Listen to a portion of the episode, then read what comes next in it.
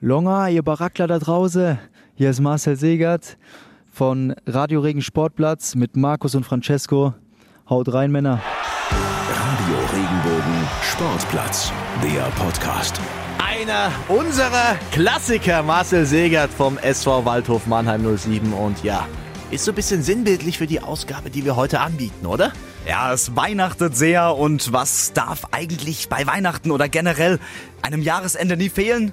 Ein festlicher Jahresrückblick und den gibt's heute von uns. Richtig, hat ja jeder. RTL, ARD, ZDF und auch der Radio Regenbogen Sportplatz. Ja, 24 Folgen habt ihr uns begleitet, haben wir euch begleitet und wir nehmen euch nochmal mit auf unsere Highlights. Was haben wir alles erlebt? Malaika Mihambo, Marcel Segert, Alfred Schreuder. Also da war eine Menge Holz dabei, was richtig geil war. Absolut, ich freue mich drauf. Ich freue mich drauf zu hören, was wir alles angerichtet haben in dem Jahr. und äh, bin gespannt. Ich würde sagen, wir halten jetzt mal die Klappe, fangen an mit den Sportnachrichten und dann geht's schon los. Richtig. Die Sportplatz Sportnews. Ich bin Isabel Schönfelder. Hallo. Kurz vor den besinnlichen Weihnachtstagen knallt es nochmal so richtig bei der TSG Hoffenheim. Stürmer Ishak Belfodil hat gegenüber der Bild gesagt, dass sein Vertrauen gegenüber seines Vereins gebrochen wäre. Die Ärzte hätten ihn mit einem Kreuzbandriss aufs Feld geschickt. Seiner Meinung nach hätte der Club seine Karriere gefährdet. Für ihn ist also die weitere Zusammenarbeit erstmal fraglich. Hoffenheims Sportdirektor Rosen sagt dagegen, man hätte richtig gehandelt und alles mit dem Spieler abgestimmt. Was war das denn für eine Sensation? Die Eulen Ludwigshafen haben den deutschen Handballmeister besiegt.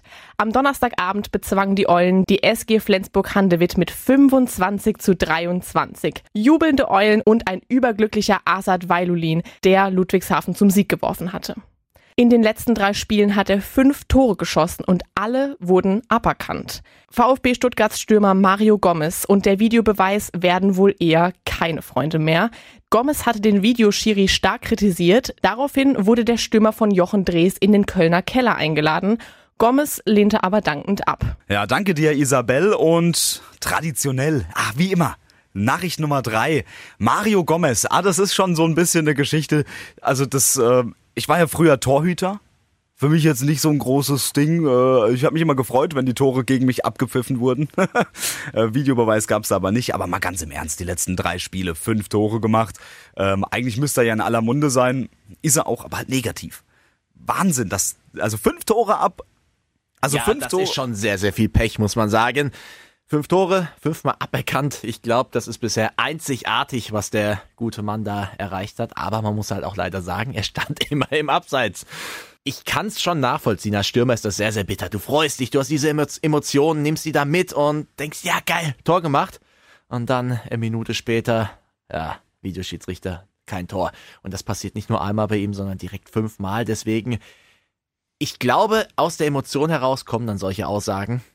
Aber im Nachhinein wird er sich auch denken, eigentlich ganz gut, dass es ihn gibt, den Videoschiedsrichter, weil wenn das auf der anderen Seite passiert, wenn das mal hier gegen den VfB Stuttgart passiert, also Tor gegen Stuttgart, und das dann abgepfiffen wird, dann wird er sich freuen. Dann sagt er, ja, geilste Erfindung ever. Ja, ich denke auch, dass so eine so eine Schelle, die man dann äh, gibt gegenüber dem Videoschiedsrichter, ja, das ist natürlich absolut aus der Emotion raus und ähm, der wird sich da auch nochmal seine Gedanken gemacht haben. Also grundsätzlich aber so ein bisschen hat er auch recht. Der Fußball lebt natürlich auch von Emotionen und von von Toren, aber Regel ist Regel.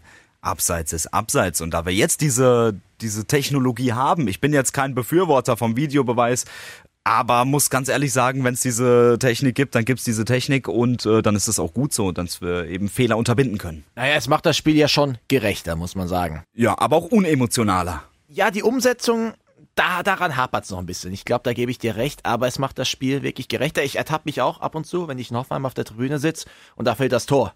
Das erste, was ich mache, intuitiv, ist schon Richtung Schiedsrichter gucken, ob der sich das Ohr hält und ob er schon kommuniziert. Da gebe ich dir recht, es nimmt so eine gewisse Dynamik daraus, weil du einfach weißt, hey, das Tor ist vielleicht noch nicht endgültig gegeben, da kann noch was kommen. Aber auf der anderen Seite, da geht es inzwischen schon leider um so viel Geld, um äh, viele Punkte, die halt dich zum Geld bringen. Da musst du halt auch mal gucken, ob das wirklich abseits war, ob der Ball im Aus war, ob das wirklich eine rote Karte war. Gebe ich dir recht? Ja, aber ich glaube, wir sollten das gar nicht zur Generaldiskussion hier werden lassen. Nein, aber eine, eine Geschichte noch, ähm, hast du bestimmt mitbekommen, ähm, was war das, Paderborn gegen Bremen? In der letzten Minute schießt ja da Paderborn, ähm, vor zwei, drei Wochen war das, glaube ich, noch das Siegtor. Und dann gab es ja erstmal Videobeweis. Und dann stehen die alle so da und gucken sich an, ist er jetzt drin oder nicht? Und dann zeigt der Schiedsrichter auf den Punkt und dann stürmen erst die Paderborn-Spieler los, so irgendwie so dieser Jubellauf fünf Minuten versetzt. Oh. Ja, aber da hast du ja auch wieder was kreiert, quasi ein zweiten Moment der Spannung. Und jeder guckt drauf, was macht der Schiedsrichter? Jeder guckt auf diese Handbewegung, zeigt er an, kein Tor oder zeigt er wirklich auf den Mittelpunkt und dann ist es ja quasi auch eine Art, ja, du befreist ja so viel Emotionen dann in dir. Ich kann dann auch schon die Paderborner nachvollziehen, wenn da nochmal alles rauskommt hier und da so ein Jubellauf geschieht. Ja, okay, das stimmt auch wieder. Ja, also. Kann man sich zweimal freuen. Äh, Ja, im Prinzip schon. Man sagt das ja oft so ganz dumm, man kann sich zweimal freuen, aber ich glaube, diese zweite Freude, wenn das wirklich so eine Entscheidung ist wie in Paderborn, 90. Minute, und dann der Schiedsrichter auf den Mittelpunkt zeigt, es ist ein Tor. Also, mega. Ja, definitiv. Und weißt du, wo auch eine mega Freude entstanden ist? Wo? Am Donnerstagabend in der Eberthölle. Ach Gott, ach Gott. Ich sag dir ganz ehrlich, ich stand auf dem Weihnachtsmarkt am Donnerstagabend und dann ähm, ruft mir ein Kollege zu, ey Francesco. Und ich so, hä? Und jedenfalls ähm, hat er mir zugerufen, ey, die Eulen haben gewonnen. Und ich so, ne, gegen Flensburg. Und er so, aha. Und ich so, äh. Was ist da passiert? 25 zu 23. Was eine geile Geschichte. Aber es hat sich ja angekündigt, so die letzten Wochen über schon. Waren ja immer sehr, sehr gute Leistungen und ich habe letztens auch eine Tabelle gesehen online. Bis zur 50. Minute, die letzten paar Spiele, wären die Eulen Ludwigshafen auf Platz 3. Nee. Die letzten paar Spiele, ja. Ach was. ja so das ist es. stark. Ja, aber ein Spiel geht halt 60 Minuten im Handball. und da Am wurde Ende noch, kackt die Ente. Jawohl. und dann wurde eben noch viel gedreht. Leider zu Ungunsten der Ludwigshafener. Aber ja, jetzt hat's mal geklappt, auch mit den letzten 10 Minuten. Das Spiel war ja teilweise schon gedreht in Richtung von Flensburg und dann haben's die Eulen eben nochmal gedreht. Und wie gesagt, die letzten Wochen waren ja schon sehr, sehr gut, was die Leistung da angeht. Ja, kann gerne so weitergehen. Definitiv. Azad bei Julin. Da hat man auch nochmal gemerkt. Ähm, ich habe mir natürlich äh, nochmal die Highlights angeguckt. Ähm, als er dann wirklich in den letzten Sekunden des äh, 25 zu 23 geworfen hat, zu was für einem Jubellauf der da angesetzt hat. Da haben ja sämtliche Adern an Hals und äh, also, also der, ich glaube, der explodiert gleich. Ja, da haben wir es wieder. Emotionen, geil. Das war auch eine Befreiung von Emotionen, wie wahrscheinlich damals in Paderborn. Und ja, es hat sich einfach angekündigt. So, da musste es mal knallen. Der Kochtopf war hier quasi schon richtig am Überkochen und jetzt ist der Topfdeckel weggesprungen. Und äh, ja, dann passiert eben so ein Sieg mal gegen Flensburg. Ja, und wir müssen auch gucken, dass der Topfdeckel bei der TSG Hoffenheim nicht abspringt, weil man könnte ja meinen, so kurz vor Weihnachten, da wird ja alles ein bisschen ruhiger, ein bisschen besinnlicher, man rückt ein bisschen näher, man hat sich lieb. Aber in Hoffenheim ist das gar nicht so, auch wenn die jetzt am Dienstag mit 2 zu 0 gewonnen haben. Also da kracht's ja gerade richtig. Da ist was rausgekommen und zwar heute, morgen. In der Bild-Zeitung hat der Kollege Isaac Belfodil ein Interview gegeben. Francesco, was war denn da los? Ja, das Ganze war ja das Problem, dass der Herr Belfodil sich am 34. Spieltag letzte Saison gegen Mainz ähm, wohl das Kreuzband gerissen hatte. Die Ärzte der TSG haben aber gesagt, das müssen wir nicht operieren. In zehn Wochen stehst du wieder auf dem Platz. Und das ist auch genauso passiert. Es hat am äh, ersten Spieltag gegen Frankfurt hat er gespielt und auch noch ein paar Mal weiter bis zum fünften Spieltag gegen Wolfsburg. Und da hat er gesagt, okay, geht nicht mehr. Und danach kam die TSG Hoffenheim raus mit, oh, er hat einen Kreuzbandriss, er muss operiert werden. Belfodil hatte gegenüber der Bild-Zeitung aber gesagt, ähm, er, hatte, er konnte nicht mal mehr mit links schießen. So Schmerzen hatte er teilweise in seinem Knie und hat sich dann in Ingolstadt operieren lassen. War dann mal zur Reha, wollte er eigentlich zu Hoffenheim, aber da hat angeblich keiner mit ihm gesprochen. Keiner nach ihm gefragt. Also ist er nach Paris und hat dort alles äh, gemacht. Und jetzt ist es soweit, dass Belfodil sagt, dass äh, seiner Meinung nach der Verein seine Karriere fahrlässig gefährdet habe und äh, eine Zusammenarbeit, ja, hm, fraglich weiterhin. Also krasse Vorwürfe. Ja, definitiv harte Worte. Wie hat denn die TSG darauf reagiert? Ja, Alex Rosen, der Sportdirektor, hat natürlich äh, gesagt, dass sie eigentlich alles richtig gemacht haben, dass sie ähm, ihn mit der ausreichenden medizinischen Versorgung versorgt haben und dass die ganze Geschichte mit dem Stürmer natürlich eng abgestimmt war. Das ist das, was Hoffenheim dazu gesagt hat. Also Ja, schauen wir mal. Heute Abend geht's für die TSG gegen Borussia Dortmund und ich glaube, ich lehne mich nicht aus dem Fenster, wenn ich sage, ohne Isaac Belfodil. Ja, der wird diese Saison nicht mehr spielen, das hatte Schreuder schon, äh, schon gesagt. Und äh, die Frage ist eher, ob er generell nochmal für Hoffenheim spielen wird. Das wird interessant. Was auch interessant wird, äh, spielt heute Kevin Vogt. Ist er überhaupt im Kader? Äh, oder mal wieder nicht? Also das ist ja auch so eine Personalie, wo ich jetzt sage, mh, die Bild hatte da auch geschrieben, angeblich ähm, hat er sich mit dem Trainer Alfred Schreuder ähm, überworfen. Anscheinend sind die nicht mehr auf einer Wellenlänge. Schreuder selbst hat auf der Pressekonferenz gesagt, ähm, er trägt das Ganze hier nicht nach außen. Wenn er Probleme hat, auch persönliche Probleme, dann klärt er das. Und das hat er geklärt. Mhm, okay. Und Kevin weiß ganz genau, warum er nicht dabei war. Also auch mh, mit dem Kapitän. Ich sag mal, du lässt den Kapitän nicht aus dem Kader mit der Begründung, naja, ich habe, äh, wenn ich Viererkette spiele, brauche ich keine fünf Innenverteidiger im Kader. Und eigentlich sollte doch ein Kevin Vogt, ohne jetzt äh, disrespektierlich zu sein, aber vor Akpoguma und vor Big Chakcic stehen. Meiner Meinung nach. Ich bin gespannt, wie sich das Ganze entwickelt. Francesco, du bist heute auch im Stadion. Du bist ja generell noch mal ein bisschen näher dran bei der TSG. Vielleicht haben wir da Neuigkeiten im neuen Jahr. Davon ist auszugehen. Ja, Markus, das war's soweit jetzt mit unseren ähm, Sportnachrichten. Und das heißt, wir werden jetzt auf. Äh, Es wird sentimental. ah ja, ein bisschen schon. Wir schauen zurück. Der Gast der Woche. Und zwar auf unsere Gäste, die wir hatten bei uns in der Sendung. Und wir hatten ja eine Menge bei uns, Francesco. Ja, da waren äh, super, super interessante Leute dabei. Ähm, ich würde sagen, wir fangen doch mal direkt mit unserem ersten Gast der Woche an, oder? Das war ähm, unser allererstes Interview, unser erster Gast der Woche, Marcel Segert. Also ähm, mit dem haben wir ja heute noch Kontakt über die sozialen Netzwerke. Da schreiben wir uns manchmal. Das Ihr ist sehr zwei? witzig. Ja, ja, wir schreiben da Bin manchmal. noch nicht ein drin in der Gruppe. Oh, soll ich mal einladen? Nein, danke. Ähm, genau, und wir hatten mit ihm gesprochen, drei Wochen vor dem großen Derby gegen den ersten FC Kaiserslautern. Und wir werden euch jetzt einfach ein paar Schnipsel immer mal wieder ähm, vorwerfen und euch ein bisschen ähm, einordnen. Los geht's mit Marcel Segert. Du hast es vorhin schon mal angesprochen, in drei Wochen, 1. September, steht so ein, ein kleines Duell an. Du grinst schon so ein bisschen schelmisch. Geht auswärts auf den Betze Richtung Kaiserslautern. Ähm, jetzt gab es im Vorfeld schon ein paar unschöne Szenen. Ähm, wie bewertest du das Ganze? Ja, also es ist, es ist, es ist so, dass ich, ich bin, ich bin Befürworter von Tradition, ich bin Befürworter von, ähm, von so traditionsreichen Duellen. Äh, jeder weiß, dass ich ähm, zu, zu 100% Waldhöfer bin und dass ich, äh, ja, dass ich wahrscheinlich niemals für, für, ähm, für das rote Trikot oder so auflaufen würde. Zumindest mal alle hier. Ja, ähm, ja, da sind vielleicht bei, bei, bei dem einen oder anderen so ein bisschen, ist ein bisschen zu weit gegangen. Ähm, ja, auf dem Fritz-Walter-Platz, das, das sind ja, glaube ich, auch Legenden, also die dort, die dort stehen und so. Und das, ja, ich, das gehört sich dann eigentlich nicht. Und das ist dann schon ein bisschen zu weit. Gut, da, man muss auch sagen, die Waldhöfer haben reagiert, weil die Kaiserslauterer haben da angefangen mit, äh, mit diesem Schriftzug beim, äh, beim Stadttor in Mannheim, also beim, beim Eingang. Ähm, das gehört, glaube ich, dazu.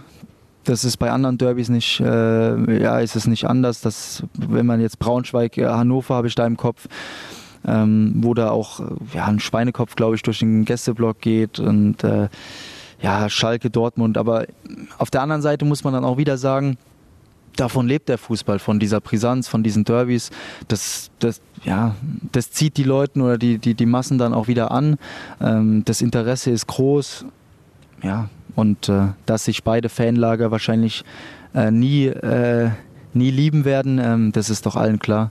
Und äh, ich bin Mannheimer, ich bin Waldhöfer, genauso äh, ja, unsere Fans, die, die, lieben, die lieben ihren Verein, geben alles dafür, leben diese Tradition. Ich kann, ich kann auf der anderen Seite dann auch wieder den Lauter verstehen, der ist wahrscheinlich, genauso wie ich in Mannheim aufgewachsen bin, sind die in Lautern aufgewachsen und ähm, lieben ihren FCK und äh, hassen halt den Waldhof von, von klein auf. Ähm, ja, es soll einfach nur Grenzen haben. Das ist alles. Ansonsten bin ich, da bin ich dafür, dass Traditionen gehalten werden. Ja, das war Marcel Segert vom Waldhof. Da waren vielleicht schon einige von euch, aber da, wo wir jetzt hingehen, das ist ein Fleck Erde. Den haben wir beide, glaube ich, noch nicht bereist. Ja, ich lehne mich auch weiter aus dem Fenster, dass viele unserer Hörer da auch noch nicht waren. Also 99,9 Prozent wart ihr noch nicht in Guam. Wow. Aber Aaron Krüger war da. Wer den Namen Aaron Krüger nicht kennt, ja, ähm, kickt in der siebten, achten Liga in Hesse. Wiesbaden, glaube ich, war Wiesbaden, genau. Richtig, ist aber Nationalspieler und zwar von Guam. Und wir haben uns mal ein bisschen drüber unterhalten. Wie wird man Nationalspieler von Guam und was macht man dann so? Klar, Fußball spielen, aber wie läuft das da so ab? Und äh, wie kann man sich die Spiele anschauen? Und das war dann doch relativ unterhaltsam. Und nebenbei haben wir noch ein kleines Casting veranstaltet. Auch ihr könnt Nationalspieler von Guam werden. Kann man sich die Spiele von Guam irgendwie hier aus Deutschland anschauen? Äh, ja, genau. Man kann die sich anschauen. Ich, also es wird immer am Spieltag bekommen wir immer einen Link zugeschickt zu einem guten Livestream. Heute war es so, das chinesische Fernsehen hatte extra einen äh, geliefert, CCTV, das ist der größte chinesische Sender. Also meistens so, entweder dort, ähm, wo die Guam FA, also es gibt eine Website guamfa.com, da ist direkt auf der ersten Seite ein Livestream oder halt ein, der hochgeladen wird von Guam FA. Das kann man auch äh, nachgucken bei Instagram oder sonst was. Die laden einfach immer am Spieltag eigentlich einen Livestream hoch, den man dann anklicken kann. Und ja. das kann man aus Deutschland ganz legal anschauen. Ja, ja, das ist alles, alles legal, alles gut. Ja, ja. Nee, dann, ja, nee, das ist extra für die Öffentlichkeit so gedacht. okay, ja, ja. sehr cool. Nee, da hast du hier, glaube ich, zwei Fans dazu gewonnen und ich hoffe noch ganz, ganz viele mehr von Menschen, die hier gerade zuhören. Ja, ich hoffe auch. Ach so, noch eine Sache wollte ich sagen. Wenn es da draußen irgendjemanden gibt, der äh, eine Blutlinie, so nennt man das, äh, nach Guam hat und äh, irgendwie sich mal probieren will in der Nationalmannschaft, kann er sich auch gerne bei mir melden. Also wirklich auch um, um weiteren Teamkollegen mit deutschen, halbdeutschen oder sonst was Wurzeln, würde ich mich freuen. Weißt du was, ich gehe jetzt raus aus dem Studio, mache Ahnenforschung und dann äh, schaue ich mal nach. Vielleicht spielen wir das nächste Spiel miteinander. Nee, Wahnsinn. Vielleicht Ja, können wir, warum nicht? vielleicht können wir demnächst auch mal so ein kleines Casting hier veranstalten. Ja, und dann haben wir natürlich noch, Ich muss immer noch lachen, wenn ich das höre. das ist auch wirklich, ähm, der, der Typ war der Knaller. Also, Ja. das war, der Hat gehört inzwischen auch gespielt, ähm, hat seine Minuten gesammelt. Von daher nochmal Grüße Richtung Aaron Krüger. Grüße zurück. Bestimmt. ja, dann haben wir noch unsere Goldmalaika. Die war ja sogar zweimal zu Gast bei uns. Das hat mich richtig gefreut. Richtig. Ja. Also- wir haben sie zur Weltmeisterin gemacht. Mal wieder. Nein. Wie auch Luca Waldschmidt äh, zum äh, Nationalspieler. Nein, äh, Nein, natürlich nicht. nein. Aber cool, wir hatten äh, vor der WM mit Malaika gesprochen. Ähm, Erwartung, Druck, wie geht sie damit um? Aber dann durften wir uns natürlich auch nochmal danach mit ihr treffen. Eins zu eins, nicht am Telefon, sehr schön.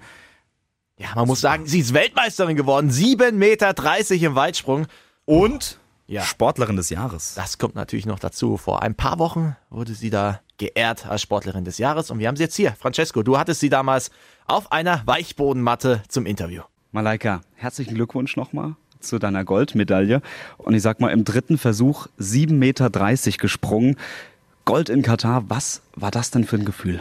Ja, also ich muss sagen, also ich war sehr aufgeregt zunächst und ähm, das war dann natürlich schwierig, damit in den Wettkampf zu gehen, was man dann auch gemerkt hat. Der erste Sprung war ich 60 Zentimeter vom Brett weg, ähm, nachdem ich schon sehr hingezogen habe. Also dann läuft man einfach verkürzt an und kann ja seinen normalen Anlauf eben nicht mehr laufen und dann passt das nicht. Äh, dann hatte ich einen ungültigen Sprung und dann wird es eben eng, wenn man weiß, ähm, dass man jetzt eben liefern muss oder dass man draußen ist, dass man auf keinen Fall einen ungültigen ähm, Sprung machen kann. Und ähm, ja, da musste ich mich dann doch erstmal noch ein bisschen runterholen und ähm, äh, auch noch Atemübungen machen, kurze Meditation, damit ich da runterkomme. Und dann habe ich es aber auch geschafft. Und ich denke, das war auch ähm, der Moment, wo ich einfach äh, losgelassen habe. Also ich wusste, mein Trainer hat mich nochmal zurückgeschickt im Anlauf. Ich kann jetzt frei anlaufen und ich muss auch ähm, wie sonst anlaufen, weil ich eben sonst zu weit weg bin. Und äh, dieses ja, freie Springen war schon auch was Besonderes. Und dann habe ich mich einfach direkt nach dem Sprung erstmal umgedreht, also Weite egal. Also ich habe gesehen, das war natürlich weit genug, äh, ob die Flagge hochgeht, die, die weiße. Und dann war es schon eine große Erleichterung zu wissen, okay, ich habe ähm, ich es geschafft. Und das war in dem Moment erstmal das Wichtigste. Dann aber zu sehen, dass der Sprung 7,30 Meter ist, das war was Außergewöhnliches. Ich habe direkt eine Gänsehaut bekommen und ich habe bisher noch nie nach einem Sprung äh, eine Gänsehaut bekommen, aber das war wirklich ein einzigartiger Moment. Ja, vom Weitsprung zum Fußball zurück. Und da, Francesco, hattest du ja ein ganz besonderes Interview, auch ein sehr langes Interview mit einem ganz besonderen Mann. Ja, wie haben wir noch gesagt, letzte Woche Zutzenhausens begehrtester Niederländer, Alfred Schreuder. Mit ihm durften wir uns treffen und ähm, ja, das war ein, ein, super sympathisches Interview. Also das hätte ich ehrlich im Vorhinein nicht gedacht. Auch, dass er so viel erzählt, dass er so viel preisgibt. Wir haben natürlich auch über seine Kinder gesprochen. Wie schaut Alfred Schreuder Fußball? Finde ich auch sehr interessant. Und natürlich auch über Joker-Rollen äh, im Fußball. Das sind die Außenverteidiger, Pavel Kadejabek und Robert Sko. Ähm, und natürlich haben wir auch über eine Personalie gesprochen, die zu diesem Zeitpunkt noch nicht aktiv war bei der TSG, weil er lange Zeit verletzt war, Andrej Kramaric. Und ähm, Alfred hatte uns mal gesagt, wie wichtig ist eigentlich Andrej Kramaric? Ich habe gerade gesagt, das ist der richtige Weg. Und jetzt ist es ja soweit, Andrej Kramaric ist zurück im äh, Mannschaftstraining. Welche Rolle wird Andrej Kramaric denn in Ihren Planungen spielen? Also beziehungsweise auch welche Position wird er bekleiden? Ja, das ist jetzt noch schwer zu sagen. Als Trainer hast du immer so eine Rolle im Kopf. Von, ich finde, das andere ist auch ein klassischer, sag mal, neun, neuneinhalb, zehn, sag mal. Er kann, und er Beste in der Halbraum.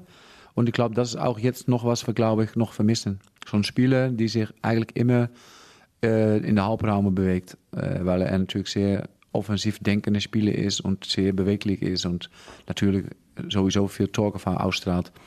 So, ich glaube, das andere ist ein Spiel, die kann man über rechts in den Halbraum stellen, über links in den Halbraum stellen oder auf der 10 oder auf der 9, dass er von auf der 9 auf der 10 kommt. So, auch da sage ich nicht, andere ist ein klarer 9 oder links außen oder 8. Nein, das ist abhängig von wie wir spielen. Sehe ich so eine Position vor ihm, dass er immer so schwimmend spielt auf dem Platz. Und das haben wir bei Ajax mit Tadic zum Beispiel auch gemacht. Und äh, Tadic ist für einen Verteidiger sehr, sehr schwer zu fangen, weil das eine Mal spielt er gegen einen rechts, rechten Verteidiger, dann gegen den linken, dann spielt er gegen den Sechs. Und ich glaube, wenn wir das hinbekommen mit André, dann wird er von großem Wert, Wert sein für uns. Sie sprechen von einem großen Wert. Welchen Wert hat er denn wirklich fürs Team? Wie wichtig ist er für die Mannschaft? Ich glaube, das hat die Vergangenheit bewiesen. Mit seinen Toren, seinen Vorlagen. Das ist einer der besten, glaube ich, was ich gehört habe in der Bundesliga von den letzten drei, vier Jahren. Top 4 oder Top 3 selbst, glaube ich. Mit Assist und Tore. Und dann beim ist Hoffenheim. Ja, das, sagt eigentlich alles. Und das ist immer gut, wenn so ein großer Name mit die große Qualität auf dem Platz steht. Ja, vom Ball am Fuß Richtung Ball in der Hand. Handball.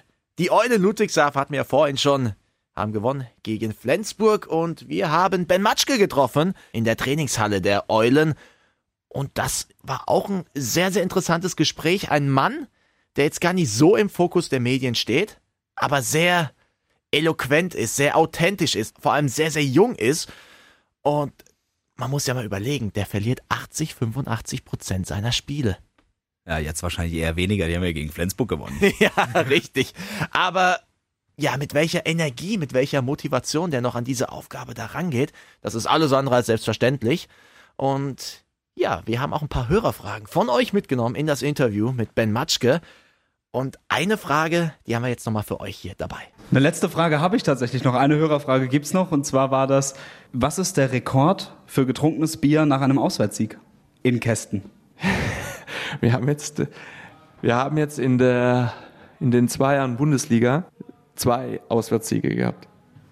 Also das heißt, wir sind 34 Mal, 40 Mal jetzt mit aktuell sind wir irgendwo hingereist und wir haben zweimal gewonnen. Und das eine war in Mannheim. Das heißt, sie sind privat danach äh, gefahren. Ich weiß aber, dass in Mannheim in der SAP schon sehr viele leere Kästen in der Kabine waren. Aber ich weiß auch, dass danach noch was passiert ist. Ähm, unser anderer Auswärtssieg war tatsächlich Lübecke, was ein ganz entscheidendes Spiel war in der, in der ersten Saison Bundesliga. Auch da habe ich es zugelassen, weil es tatsächlich der erste Sieg war. Und da weiß ich, dass das Bier nicht ausgegangen ist. Also sowohl dann auch ähm, wir die Raststätten angenommen haben. Wir hatten fünf Stunden Auswärtsfahrt. Also man muss da einfach davon ausgehen, dass sie dann fünf Stunden Piano, ja, mit genüsslich, ja, das ein oder andere Bier getrunken haben. Die Jungs sind da sehr klar, aber man soll einfach die Feste feiern, wie sie fallen. Und äh, das war zu dem Zeitpunkt was Außergewöhnliches, sowohl äh, SAP als auch Lübecke. Und auch jetzt sollten wir unseren dritten Auswärtssieg feiern, dürfen die Jungs sicherlich ein Bier trinken. Ja, und zu guter Letzt ähm, gibt's nochmal einen Spieler des SV Waldhof Mannheim oder auch Schwiegermuttis Liebling, wie wir es äh, sagen wollen. Ich weiß nicht, ob er diesen Satz inzwischen bereut. Nein, aber er ist ja wirklich sehr, sehr nett und ich kann mir das auch sehr gut vorstellen. Die Rede ist von Valmir Suleimani, verletzter Stürmer vom SV Waldhofen Mannheim, wird erst im nächsten Jahr wieder kicken. Und Verletzung ist auch schon das richtige Stichwort. Er war schon mal lange verletzt und zwar zu seiner Zeit in Hannover. Und ja, jetzt gegen den ersten FC Kaiserslautern hat es auch wieder gekracht. Syndesmoseband. Keine angenehme Sache, definitiv. Vor allem, wenn du weißt, uh, ich war ja schon mal verletzt. Das könnte wieder was Schlimmeres sein. Und genau das wollte ich wissen von ihm was er oder weißt du was? Hört doch einfach rein. Nehme ich nochmal mit in diesen ersten Moment, wo du gerafft hast, okay, das ist was Schlimmeres. Was geht da einem durch den Kopf? Was schießt da einem durch den Kopf? Gerade vor dem Hintergrund, du hattest schon mal so eine schwere Verletzung. Na, das ist so das Erste. Ich dachte, okay, das geile Spiel gegen Lautern ist das mal flöten. Ne? Dann denkst du, okay, wenn du das ausdrücken könntest, dann so ab der 80. Minute wäre okay, so heißt er. Und nicht so gleich da, ab der 20. oder 25. Minute, wo es passiert ist. Natürlich so, malt sich dann alles aus, so ist es ein Bänderriss, ist es das, ist es das, oder nur, vielleicht nur Kapselriss oder so. Und dann meinte der, anstatt dass der Doc mich tröstet, so, äh, dann könnte gut sein, dass das operiert werden muss. So, jo, alles klar. Dann fährst du erstmal so ein Loch, ne? Dann ähm, habe ich so ein bisschen Tränen bekommen in den Augen, so, weil es ein bisschen wehgetan hat, so auch vielleicht nicht der Schmerz, aber so einfach so generell einfach alles. So. Ich sage, scheiße halt, ne? So, warum jetzt ich, wie gesagt, und äh, aber gut, ähm, dann halt Diagnose, dann OP dann nach zwei, drei Tagen und äh, ja, muss halt akzeptieren, dann vier Wochen, vier Wochen mit dem, mit dem Schuh rumlaufen das einzige Bedürfnis, was du dann hast, ist wirklich einfach wieder normal laufen zu können. Ne? Und ja, das, das, ist einfach, äh, deswegen äh, an jeden, der hier zuhört, so wirklich Gesundheit ist das Wichtigste im Leben, weil das andere ist eigentlich alles materiell und äh, Gesundheit kannst du einfach nicht kaufen. Ne?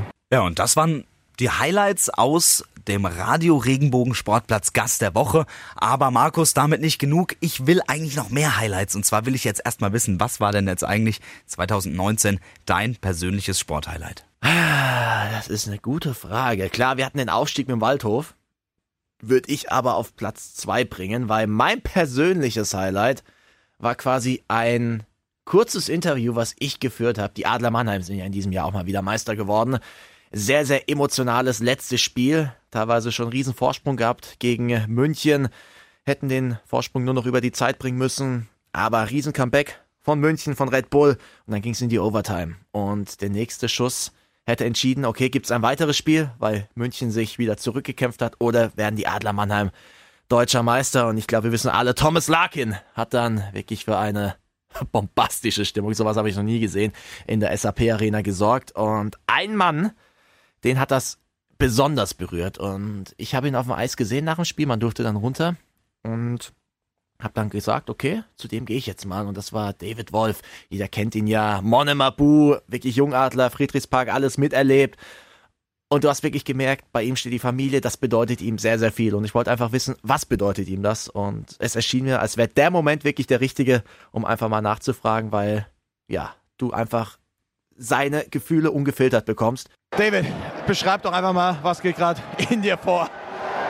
Ja, die Gefühle kannst du nicht beschreiben, was äh, das ist ein Kindheitstraum von mir. Ich, ja. ah. ich habe hier angefangen Eishockey zu spielen und habe die Zeit im Friedrichspark mitgekriegt und äh, ja, jetzt hier vor Familie und Freunden ne, und vor der Kulisse bei der Heimatstadt ja, so einen Pokal zu gewinnen, ist ja unbeschreiblich, kann man nicht in Worte fassen. Ja, ich glaube, ähm, man hört, was ihm das Ganze bedeutet hat. Ich habe jetzt noch Hühnerpelle an beiden Armen und wahrscheinlich auch noch beiden Oberschenkeln. Also ist wirklich, ähm, ja, mein Moment des Jahres 2019. Oh, super emotionaler Kerl, also Wahnsinn. Aber ich meine, es war ja auch hoch emotional, was da in der SAP Arena passiert ist. Wahnsinn. Cool. David Wolf, cooler Typ auf jeden Fall. Ja, also es war wirklich ein Drama. Man muss auch sagen, es war das perfekte letzte Spiel, um eine Meisterschaft zu gewinnen und klar, dass das so ein paar Emotionen triggert. Ja. Francesco, Ja. Emotional, ich weiß nicht, was du hast, aber ich frage jetzt einfach mal, wird's bei dir genauso emotional? Also so emotional nicht, aber ähm, auch durchaus interessant. Ich hatte damals noch einen Instagram-Post abgesetzt und ähm, also im Nachhinein nach äh, meiner Situation und habe gesagt, naja, war ja eigentlich klar, dass das genauso kommt. Also wirklich eins meiner Highlights war wirklich der Sieg der TSG Hoffenheim auswärts beim FC Bayern München, weil das hat auch einfach niemand gedacht. Also die TSG, die war bis dato so schlecht unterwegs. Es gab Leute, die haben Alfred Schreuder schon angezählt als Trainer der TSG Hoffenheim. Die haben gesagt, ja, ja, wenn er jetzt hier ähm, in der Allianz Arena fünf bis sechs bekommt, dann ist er weg. Das haben viele gesagt. Ähm, aber es kam ja dann ganz, ganz anders. Es ist wahrscheinlich die Überraschung des siebten Spieltags. Die TSG Hoffenheim trotz dem FC Bayern München und gewinnt mit 2 zu 1 in der Allianz Arena. Wow, großer Respekt vor dieser Leistung der TSG Hoffenheim, die hier in München alles gegeben hat, mit Mann und Maus verteidigt hat und in den entscheidenden Momenten die wichtigen Nadelstiche gesetzt hat. Lange stand es hier 0 zu 0, doch dann kam dieser freche Sakis Adamian, der ließ Boateng stehen, schoss ins kurze Eck und setzte zum Jubellauf an. Die Bayern natürlich wütend, wechselten offensiv und ließen einen Angriff nach dem anderen aufs Hoffenheimer Tor los. Lewandowski war es dann, der per Kopf zum Ausgleich traf.